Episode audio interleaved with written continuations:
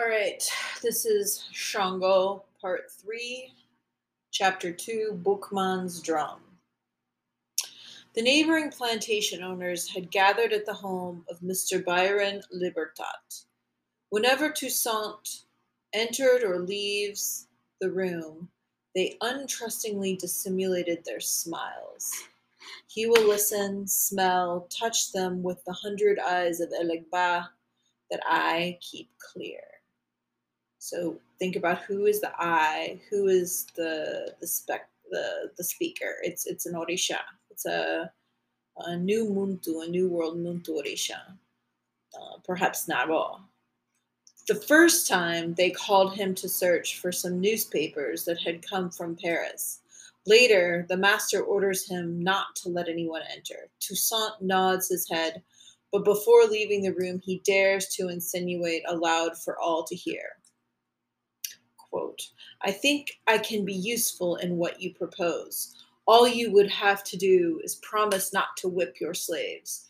For so modest a price, with our help, you whites would be in a position to dominate the presumptuous mulattoes. End quote. They looked at each other in astonishment. A decisive one claims, exclaims. A decisive one exclaims. The dog we are looking for, silent and quick to bite. The greedy Lejeune does not cloak his avarice. That is asking too much. The rest remain irresolute. But again, Eligba feeds them through my disciples' hands.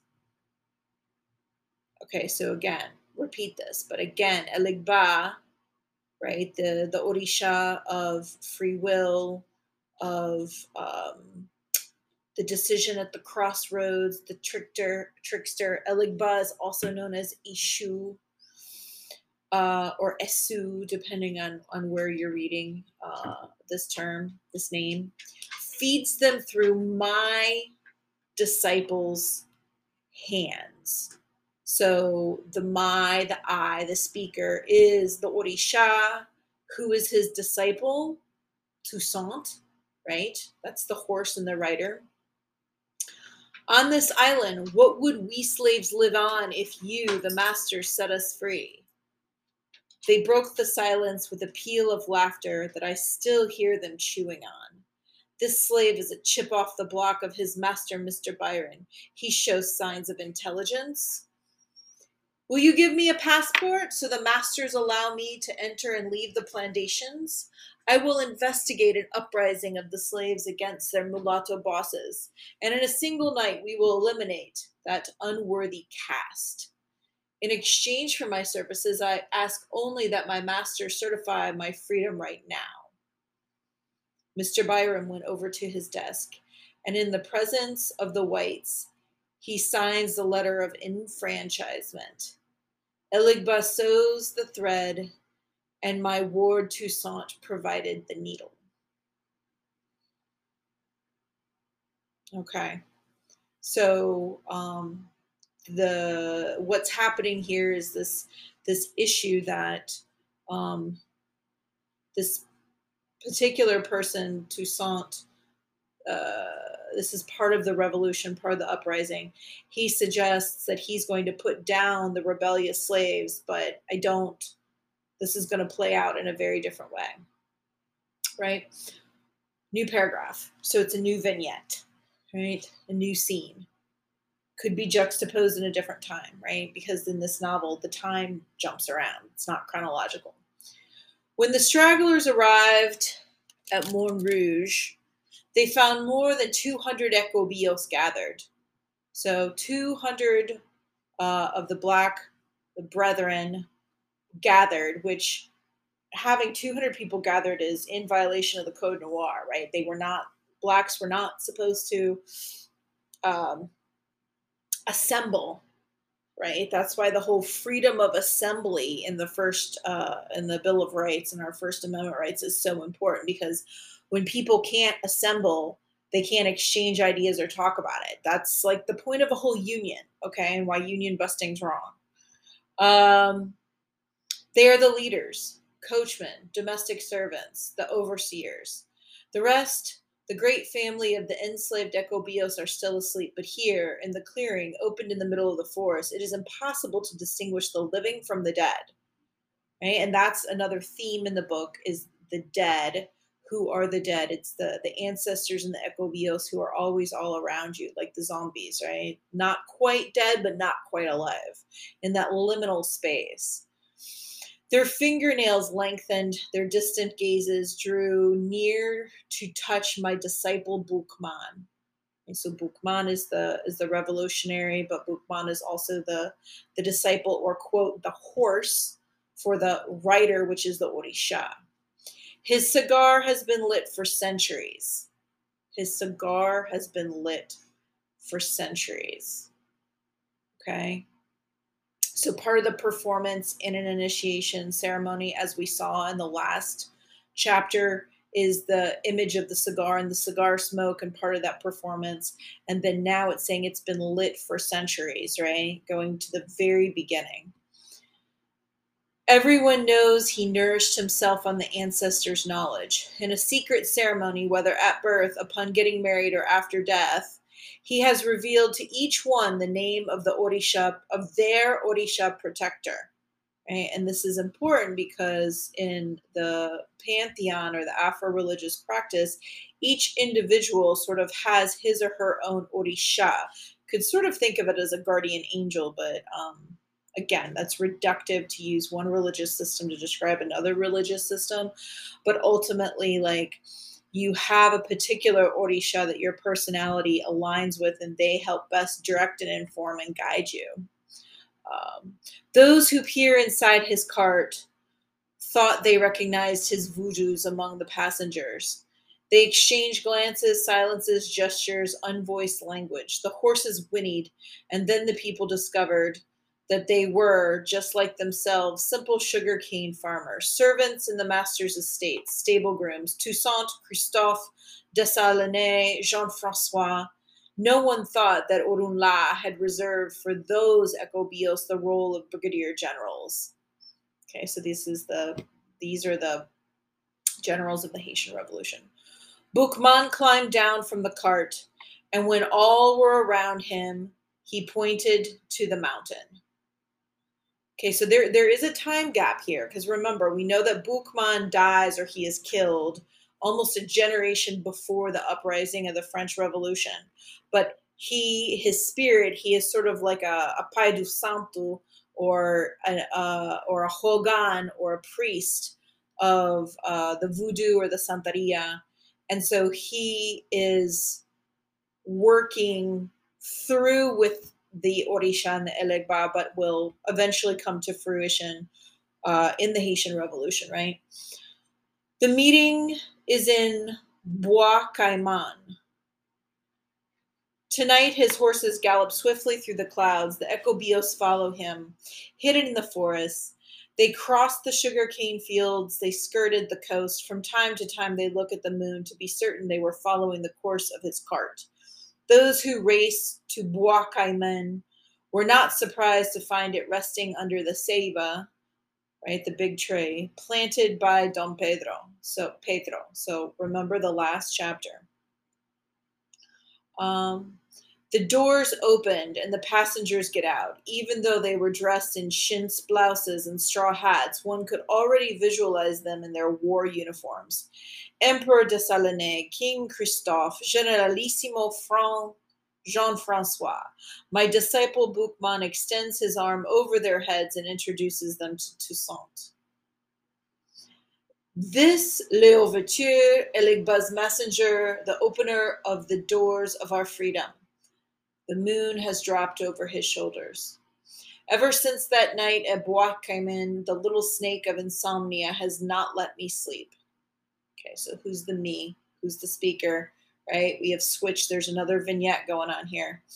August 22nd, I could not allow myself to forget that Boukman's drum, a repeated shout, would announce the hour of the uprising.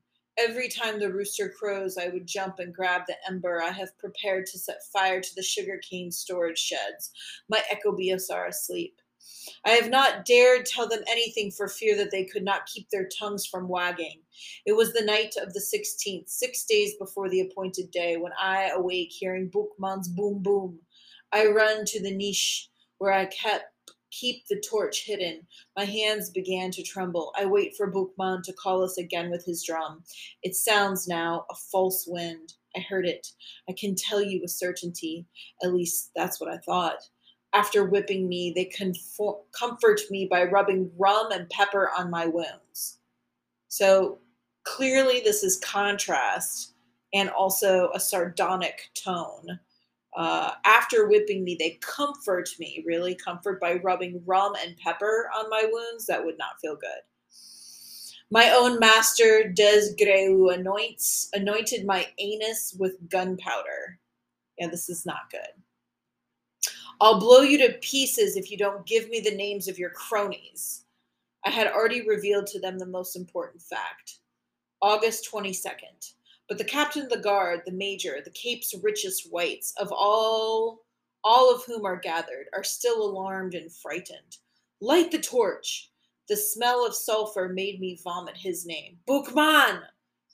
I know I am alive because I hear the captain giving instructions to one of his sergeants. Quick, to Mr. Turpin's estate.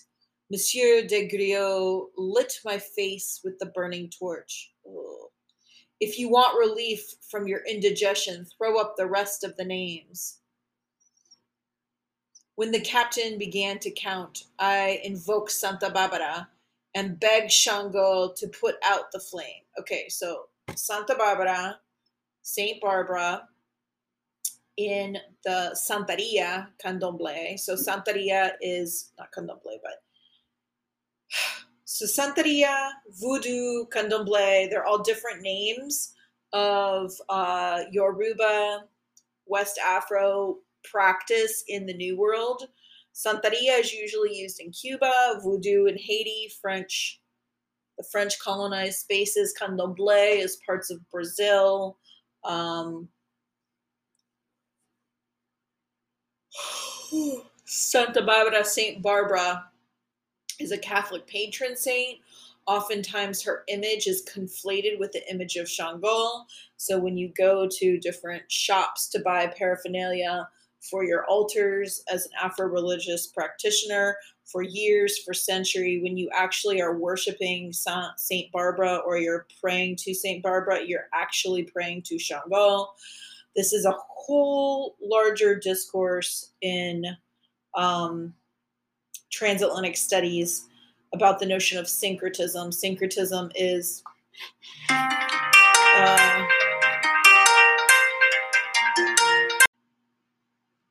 Okay, so in the last segment, I was talking about syncretism uh, or syncretic religions is a blending of two or more religious systems. And in Afro religious practice in the New World, there is a larger discussion or debate to what degree that a new religious system was forged where it is a is a blending and a true conflation of Catholicism and Afro-religious practice. To what degree Catholicism itself acts as a camouflage, and uh, ultimately people are practicing Afro practices and Afro-religious, and so um, that's that's ongoing. So this is just where you need to situate uh, this part. So to come back, we are on page uh 175 where the the actor the the person who is being tortured um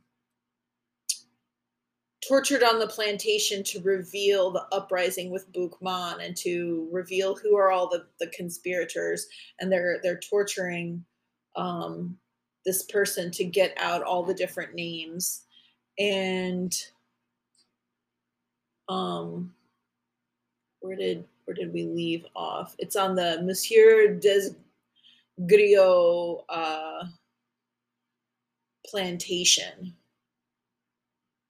It's one of his enslaved uh, peoples who knows about this, who's waiting to hold off uh, burning down the sugarcane fields and part of uh, protest or in order to start the revolution.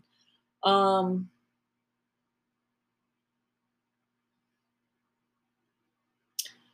did where did it was Santa Barbara? He says he's praying to Santa Barbara, so I seem to have lost my place. So we'll just.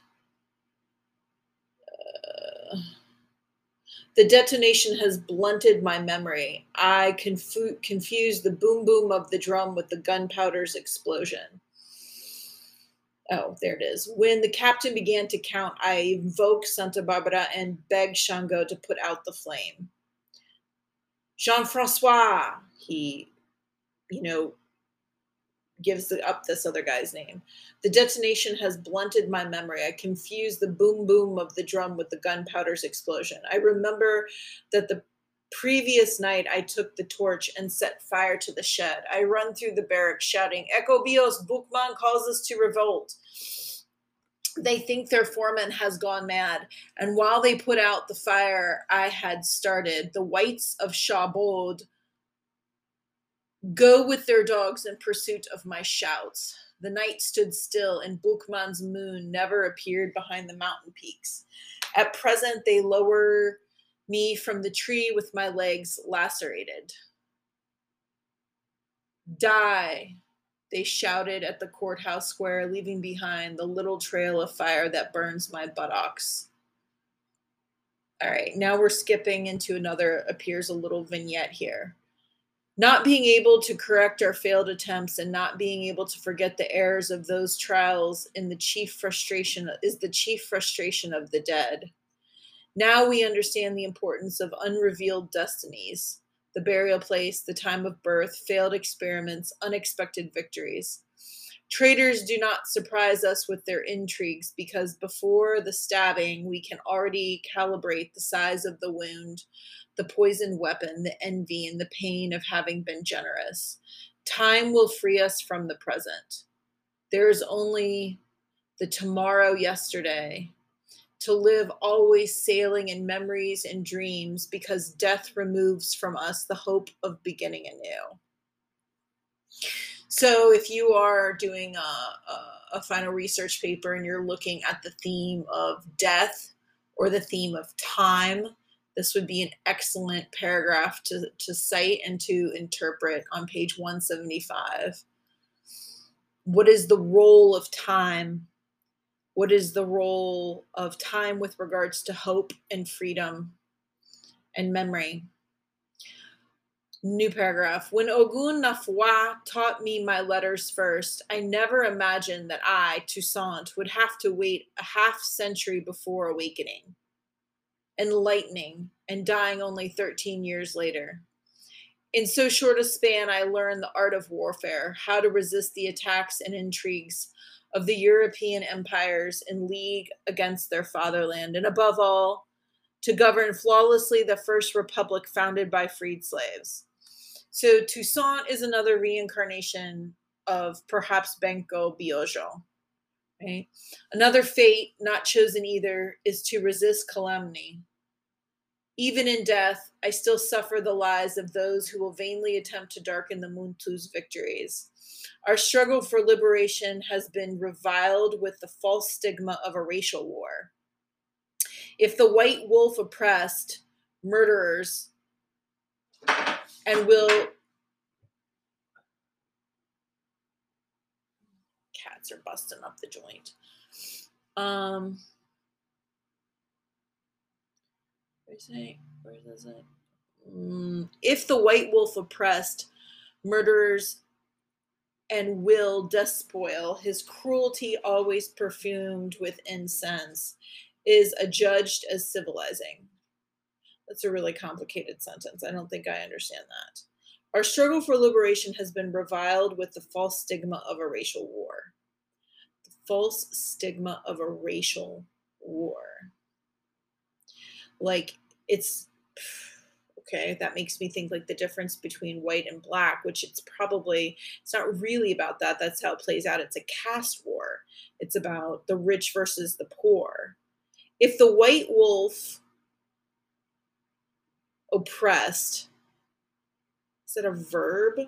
The white world oppressed comma murderers and will despoil his cruelty, his cruelty being white wolves, always perfumed with incense, cruelty perfumed with incense, is adjudged as civilizing.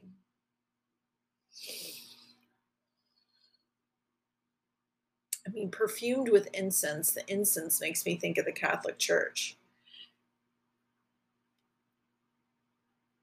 Let's read the next sentence. When the slave resisted, exploded his chains, and defeats the master, his action is homicidal, racist, barbarous. For the wolf's forgetful scribes, the history of the Republic of Haiti will always be the fanaticized and hate crazed blacks' massacre of their white brothers, never the slave owners' genocide against its defenseless people. Okay. So that's really profound. It needs to be examined and re examined in his book, Manuel Olivella is bringing attention to how we have written, or how, not we, well, maybe me, how uh, Western European history has been, has described the Haitian Revolution, that it falls on the slaves that hated their masters and rose up. But he's inviting us to consider that there's a lot more going on here than just hatred and racism, that this has to do with power dynamics and abuse and massacre. Um, and this is where critical race theory is important. So, theory is an attempt to explain things, explain history, explain current relationships in institutional power dynamics through understanding how race critically informs our reading and our writings of those histories.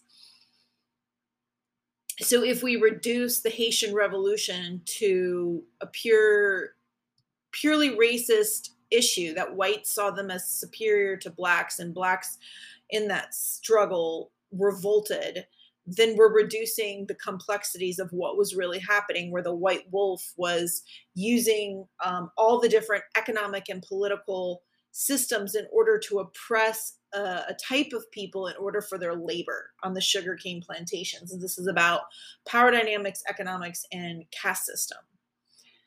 Okay, new vignette on the bottom of page 175. At the outset, only a few listen to Boukman's drumming. Their faces are so white from fear that not even my disciple, Toussaint, is sure whether, so my disciple, this would be like perhaps uh, Eligba, Shango, Ogun. I forget who is the Orisha of Toussaint. I think it's Ogun from the beginning of the chapter. Um, their faces are so white from fear that not even my disciple is sure whether they were shadows of the dead or horses written by voodoos. We were joined by freed slaves, mulattoes, families that were fleeing from the plantations and cities where the masters planned to smooth the rebellion by beheading all the blacks on the island. They did not even excuse the submissive Ekobio women. They murdered them in the kitchens while they were preparing their food. The wet nurses seeking refuge in the churches are sacrificed by the young men they had breastfed. Oof, that's intense. Ogun Olugbala repeats to us that the ant's strength resides in his constancy. Okay, so you got to go back to the introduction and read again who was Ogun Olugbala. Ogun Olugbala is an Orisha of the New World, distinct from the Orisha of the Old World. And remember, we've seen the image of the ant, the ant strength, the image of animals throughout this entire text. The ant's strength resides in its constancy constancy. Lost in the whirlwind, insignificantly tiny, we undertake the dismantling of slavery. Right? This is profound. This is what we are all doing the dismantling of slavery, even though that theoretically slavery was outlawed. The reality is that those types of power differentials, asymmetrical power relations, and infrastructure and institutions that overtly kept some people uh, out of access of the resources of society is still part of slavery. And so we have to dismantle that even now. Um, for example, why is it that many property values of homes that are owned by black owners is devalued and not equal to those of white owners? Why are even now black people not given the same um, interest rates on refinancing of mortgages that whites are given? You know, there are so many insidious little ways in which the system still prevents non-white people from gaining similar access uh, to resources that white people get that those are that's where our attention needs to be brought. I mean primarily we can think of the voting voting rights and how much harder right now republican legislation across the country is trying to make it difficult for um, people to vote and access to vote and the idea is to keep non-white people away from the polls to not allow them to vote mm. It's all related, people. Uh, we're on page 176. Dismantling of slavery. We had to burn down the coffee groves and demolish the sugar mills. Using invisible trails, we would poison the cotton patches, making the owners wonder why their plants withered and languished. The violence of those days is such and so great is what we must recuperate in so little time that we dead lose our recall or confuse our memories. I don't know if we runaways trained our generals or if they, chosen by Shango, came to the guerrilla war with their knowledge intact, inherited from ancient warriors. Toussaint Louverture, whom Ogun Balindoge had taught the secret of herbal cures, joined our forces with the humble rank of surgeon. On another morning, the future king of Haiti appears in his red waiter's uniform. From the first moment, Boukman will divine that he is one of Shango's chosen few. Just yesterday, Jean Jacques Dessalines joined up, but we have known for centuries that Ogun Nago has been riding astride his back. Until now, he has been a carpenter of altars and coffins the parish of Grand Riviere del Norte, where he was always a slave on the Duclos plantation, made him a believer in the Catholic saints. Nonetheless, our Papalao knows that Shango has already named him Emperor of Haiti. I remember Jean Francois to be among the first to enlist. Rebellious and ambitious, his warrior mentality will transform him into the generalissimo of our armies. Eligba has him confused with paths and, in opposition to Toussaint, the sun of his glory is eclipsed before his death. In the light of the campfire, remember others. Biassou, Jeannot, Vernet, Yayuo, Capois, Geffrard. They come from the west. They came from the runaway settlements of the north and south, all slaves, born of the womb of Mother Sosealamba to be free. This evening, when they still go barefoot, they reveal the differences that unite them in adversity and will separate them in victory. Of all of us, only Jean Francois' men, although ragtag and without uniforms, have weapons and ammunition. The abbot of La Haye a priest from Dondon on the border with Hispanic Santo Domingo, will help us exchange the coffee we stole from the French plantations for Spanish weapons. Don't put too much trust in the Spanish slave traders, since then Toussaint's fireflies have fluttered in the darkness. From among the naked Ecobios, Dessalines spoke with the voice of an elder, although he was only 33.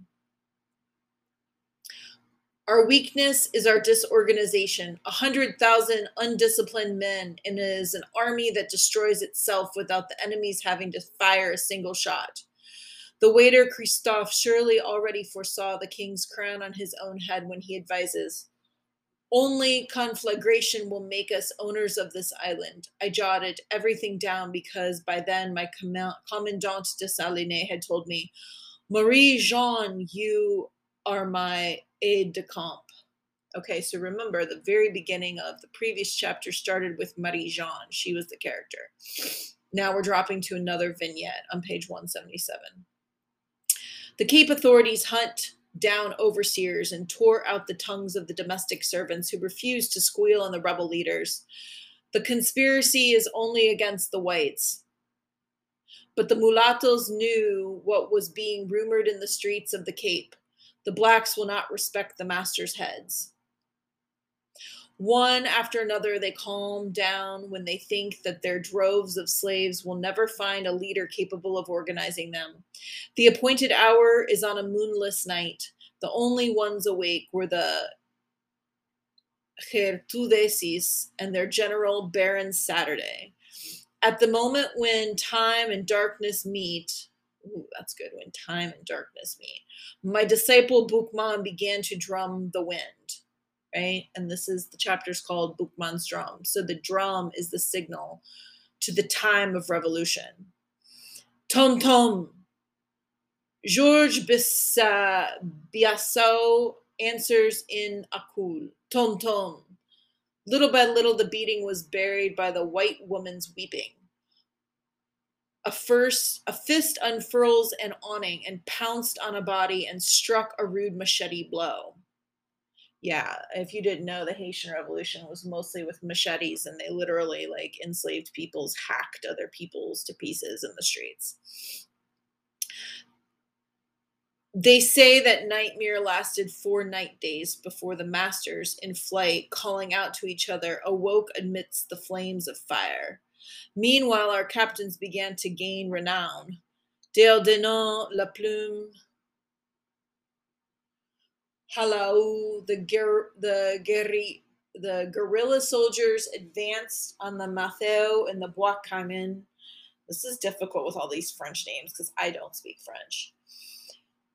In the environs of the Acul estate, they were searching for a certain Jean Francois. But when the patrols reached Limbe, where they hoped to find him, they discovered that Another unidentified persons have beheaded their masters in Noé and Clement. Boukman is seen everywhere with his cart full of loas. So Boukman is dead at this point. So I'm starting to come through and see what's happening. So Boukman is sort of like uh, he he he's walking he's walking amongst the living transferring the message transferring the power um, inspiring people. And he's carrying this cart full of loas um, which are like how do i want to define the loas like let's just google l-o-a-s in voodoo and see what happens here in the Wikipedia, they're spelling it L W A. Loa, pronounced Loa, also called Loa or Loi, are spirits in the African diasporic religion of the Haitian voodoo. They have also been incorporated in some revivalist forms of Louisiana voodoo. Okay, yeah. So it's like he's got this cart with all of the other spirits in the cart and he's carrying them through the streets and this is sort of seen as an inspiration for the, the slaves that are currently enslaved to sort of see them and feel rallied and feel connected in order to they like lead to the revolution. Um so Boukman is seen everywhere carrying his cart full of loas or the spirits they set a trap for him here. They offered to pay in gold whatever his head might weigh there. Only I, his principal good angel, can trace his footsteps firearm, flame, horse, different forms of our body. In the west, he destroyed the factories of Archie and Cul de Sac. He preaches in Jacmel. He organized squads of runaway slaves in Léogâne and flees with them toward the mountains of La Haute.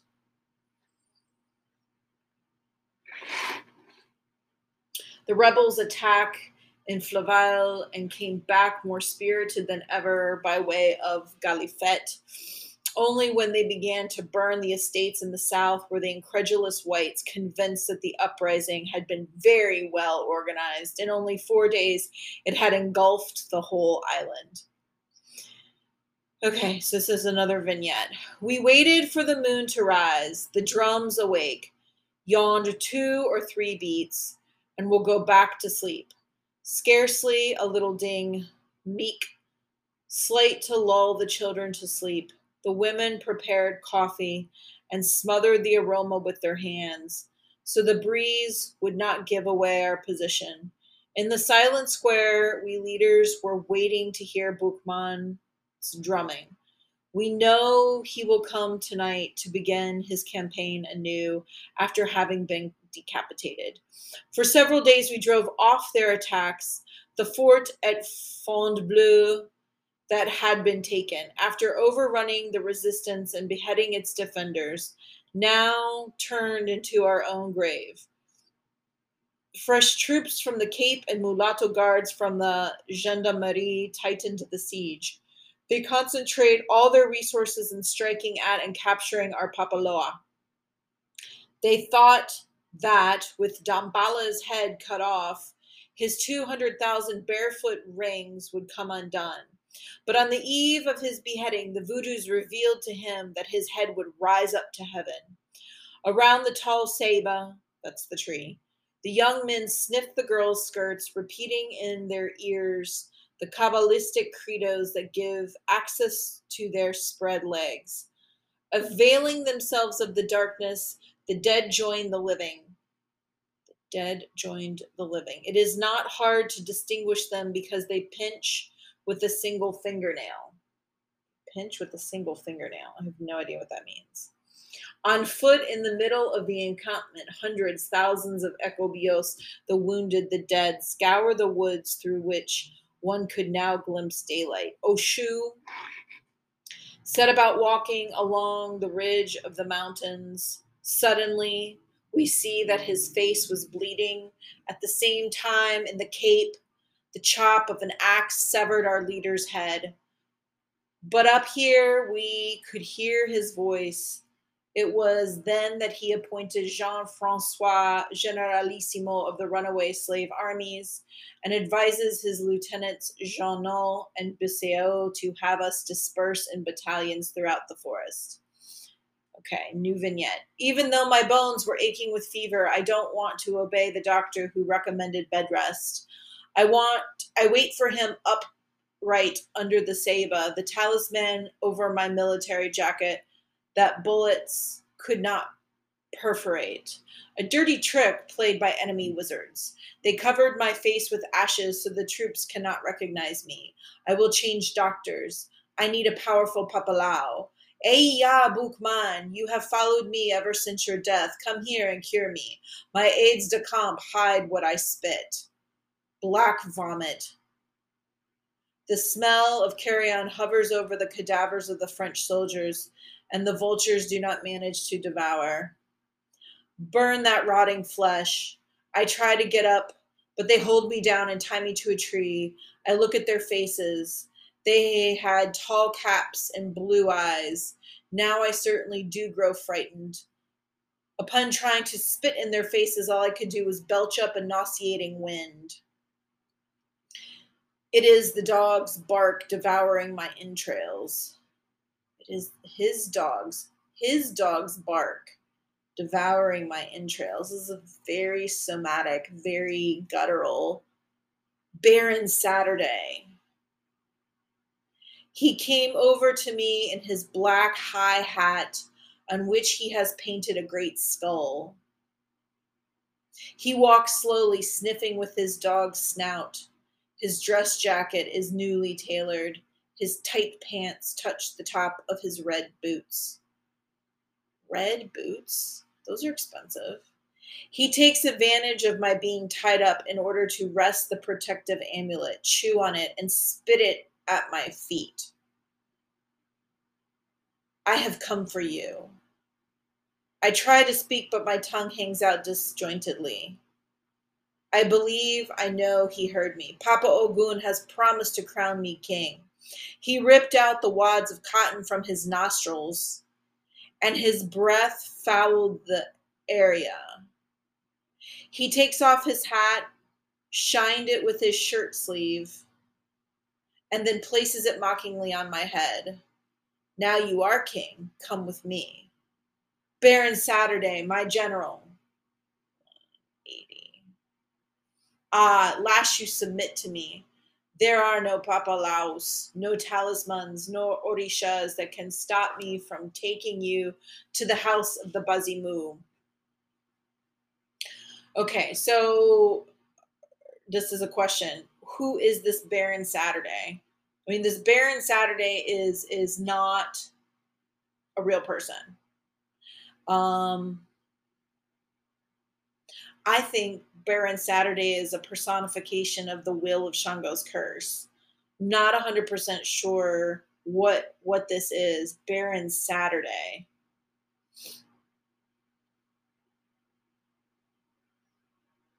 Got to keep reading. Ah, at last you submit to me. There are no papalaos, no talismans, nor orishas that can stop me taking you to the house of the Bazimu. He's death. He's got a hat with a skull on it, but he's death. But like, death is very different in this text. Ask me whatever you wish, he barks. My military staff, my lieutenants, my troops, everyone heard him. I am hungry for white flesh.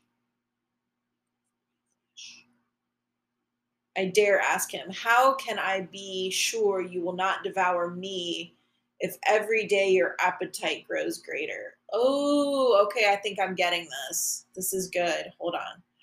As the wind picked up, it flooded the forest with the smell of gunpowder.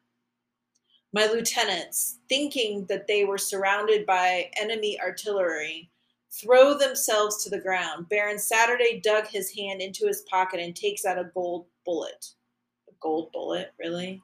Take it. No projectile other than this one can take your life. I hold it between my fingers, hefting it until I am convinced it is pure gold. Then, happy because no one can take my life, I harangue my soldiers. It is a fight to the death. May Baron Saturday sate his hunger for the white corpses for many years to come. Okay, we're going to have to take a pause and then come back to this. All right, so I'm going to come back to, we're on page 180. Um, you could do your entire 10 page, if not 12 page paper just on this chapter alone. Boukman's drums. What is the author, Manuel Olivella, doing with the character Baron Saturday?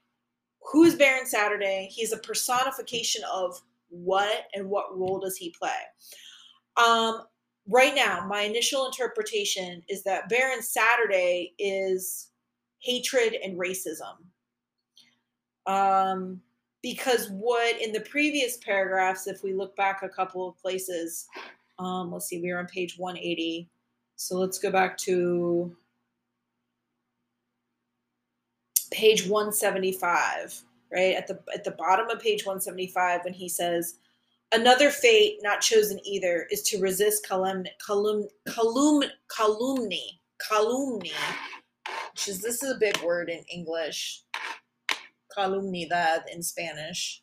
She can't pronounce it very well, but let's let's let's read it. C L U M N Y. The making of false and defamatory statements about someone in order to damage their reputation, slander, right? So he's talking about the author i think is really talking about a misread on the point of the haitian revolution right? And if you continue to read even in death i still suffer the lies of those who will vainly attempt to darken muntu victories. So okay who is the talking here who's dying? Toussaint. Toussaint is dead. But who was toussaint? He's being uh, he was this great leader but then he dies, right? So on page 175, our struggle for liberation has been reviled with the false stigma of racial war. Our struggle for liberation has been reviled with the false stigma of racial war. Again, suggesting that the war itself was motivated by the hatred that the blacks had for their masters, the whites, to overthrow them, the bloodthirst, right? So Baron Saturday perhaps is the personification of that hatred, of that desire for violence and destruction. And so, what Toussaint is trying to be clear here is to say, no, I'm not giving into this hatred. Like, look at the bottom. He goes, if the white wolf oppressed murderers and will despoil, his cruelty, the white wolf, always perfumed perfumed with incense right? So white colonization imperialization and coupled with the church is adjudged as civilizing. So right so both so so when white people make war it's civilizing. When black people make war they're animals. They're barbarous. Do you see? So it's falling into this dichotomy of the discourse where we have you know the civilized versus the barbarous. We have the marvelous versus the monstrous. So the Haitian Revolution can't be seen as simply a war, as a strategy, as an uprising for liberation and for self governance and sovereignty. It's literally seen as uh, horrible tactics of Black people and their hatred to to chop off their masters' heads. Like there couldn't be another option to it, right? So for the wolf's forgetful scribes, the wolf's forgetful scribes, right? Crappy historians, that's what he's saying. The history of the Republic of Haiti, the Republic of Haiti, is a governing body. Um, was he saying? Is a judge? Where is he saying? Uh, the Republic of Haiti Oh, it goes, when the slave resisted, exploded his chains, and defeats the master, his actions is homicidal, racist, and barbarous. For the wolf's forgetful scribes, the history of the Republic of Haiti will always be the fanaticized and hate crazed blacks' massacre of their white brothers, never the slave owners' genocide against a defenseless people.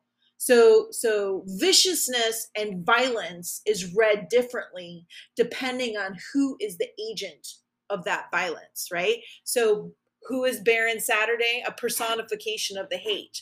So and the violence. So let's go back and we're on page 180.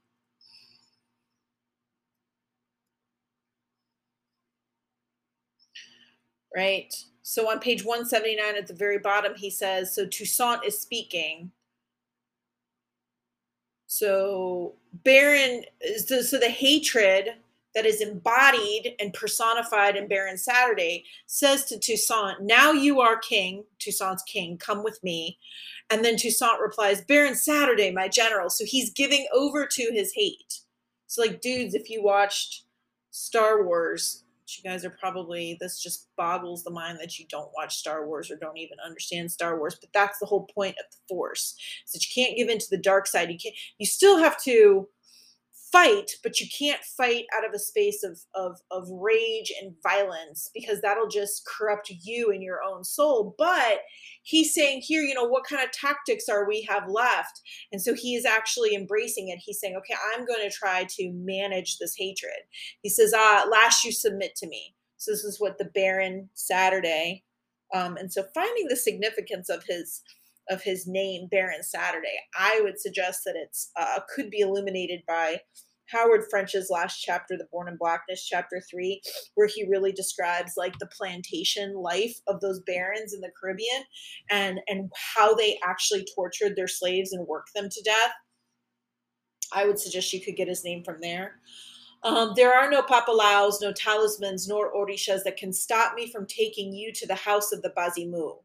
He's like, you're going to die. This is where you're going to go. And so then now Toussaint's giving in. Okay, ask of me whatever you wish. He barks. Right? So he's giving him an animalistic characteristic. If Baron Saturday is barking, he is an animal. So the animal is the rage, the hatred. My military staff, my lieutenants, my troops, everyone heard him.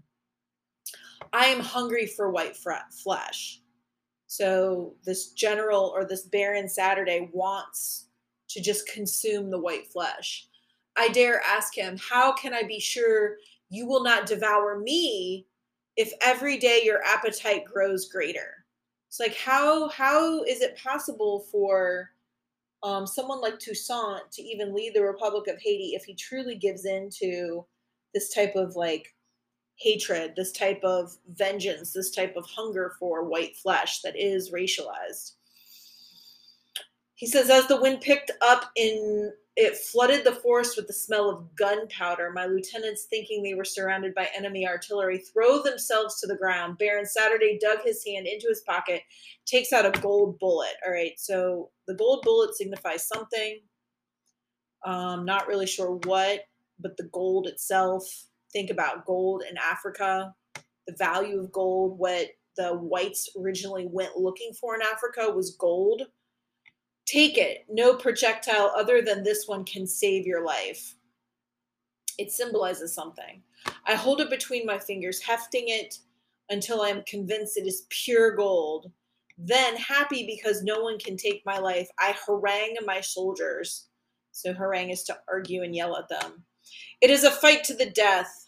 May Baron Saturday sate his hunger for white corpses for many years to come. Okay, now we're going to jump to another vignette, page 180. I advise him to stretch his claw like fingers and sketch on the palms of his hands Eligba's double cross. Right, so Eligba always hangs out at the crossroads. Eligba is the Orisha, the trickster of free will and choices that have to be made. Below, between his legs, he painted the twin serpents. My disciples finger. So I'm assuming the disciple is still Toussaint, but now the speaker, who is the eye, is uh, Ogun, right? It is it is um it is an Orisha.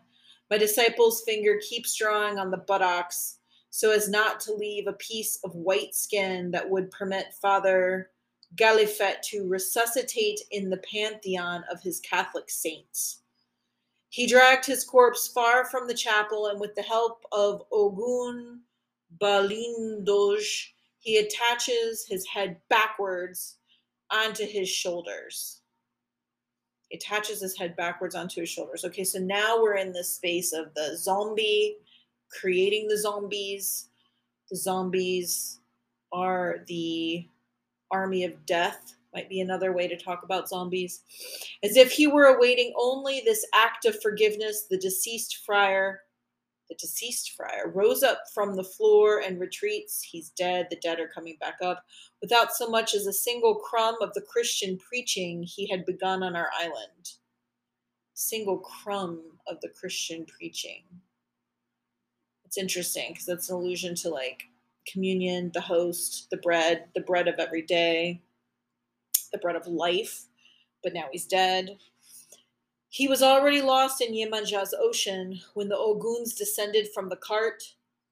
Incredulous, they could move freely about the ruins of the church consecrated by St. Patrick.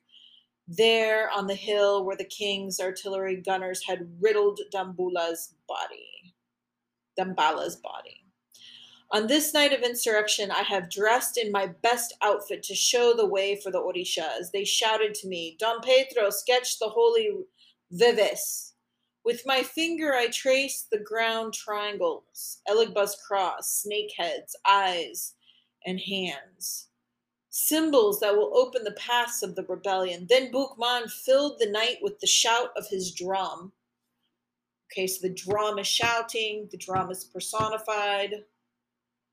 Come all deceased and living to fight beside our Orishas against slavery. Okay, new vignette, new paragraph. On this December night, here in prison, the snow falls heavily on my shoulders. I covered my body with tapioca flour so the living can recognize me. So the living can recognize me with tapioca flour. There's a symbol in that tapioca flour, manioc flour. Three times I went out to the patio covered with the tatters of my ancient convict's uniform. The tamarins that I myself planted in Ennery, scorched by the cold, are covered with ashes. My jailer, one of Napoleon's old soldiers, tells me that every year in this month of the emperor would return to the Russian steppes to recover the traces of his armies buried by winter. In search of the flame fire, I have returned to my island, tracing lost cues, clues. The Black Mountains, Artibonite Valley, and I notice also the ports and the waters of Mother Yemanja are transformed into deserts of salt. The frozen darkness is another wall completely covered with lime. I ignite Ogun Nafwa's hundred eyes and then discover that Napoleon's fleet was about to invade our island. I call my generals Christophe, Dessalines, Jean Francois, the revolution is in danger. They are too far away to hear my voice. The invaders surprised me far from the fatherland, fighting the Spanish in Santo Domingo. From the heights of the great Bukan, I watched the fleet's movements. Not even Shango led so large an expedition. The squadrons weigh anchor from different ports at once Brest, Lorient, Rochefort, Toulon, and Cadiz. They laid siege to the island and aimed their cannons against the Blacks' victorious republic. 40 warships, 27 frigates, 18 war sloops. On the deck, they played reveille, and 45,000 white soldiers obeyed the orders of 41 white division and brigade generals. Voices whisper in different tongues. General Gravina, I heard them say in Spanish. Rear Admiral Hartsinck announces that his division wishes to combine forces with our artillery, but we are having trouble coordinating with his troops who speak only Dutch. The click of his heels darkened my eyes, but I managed to see Viscount de Rochambeau, who was already pointing his cannons at Fort Liberty. General Leclerc, it is critical that we attack all the ports simultaneously. I recognized his voice even though I had never heard it before. Napoleon himself recommended the strategy to his brother in law. They did not imagine that the Muntu, an alliance of the living and dead, would have sufficient heroism to defeat them. The white wolf has many faces German, English, Polish, French, Dutch, Spanish, North American, Rochambeau, Hardy, Gravina, Harsich, Bradford. Even some Ecobios who smell of my own blood show me their fangs. They are the mulattoes Rigaud and Petion, whom I expelled to France for refusing to accept that we blacks would be the ones to captain the revolution. The fleet's commanding officer has brought them with him. He needed Creole eyes in order to choose the place where his bones would rest. Without the experience and support of the ancestors, the compass of the living, our actions in the face of the onslaught of so many enemies would have strayed from the path of freedom. And we conclude part chapter 2 of part three.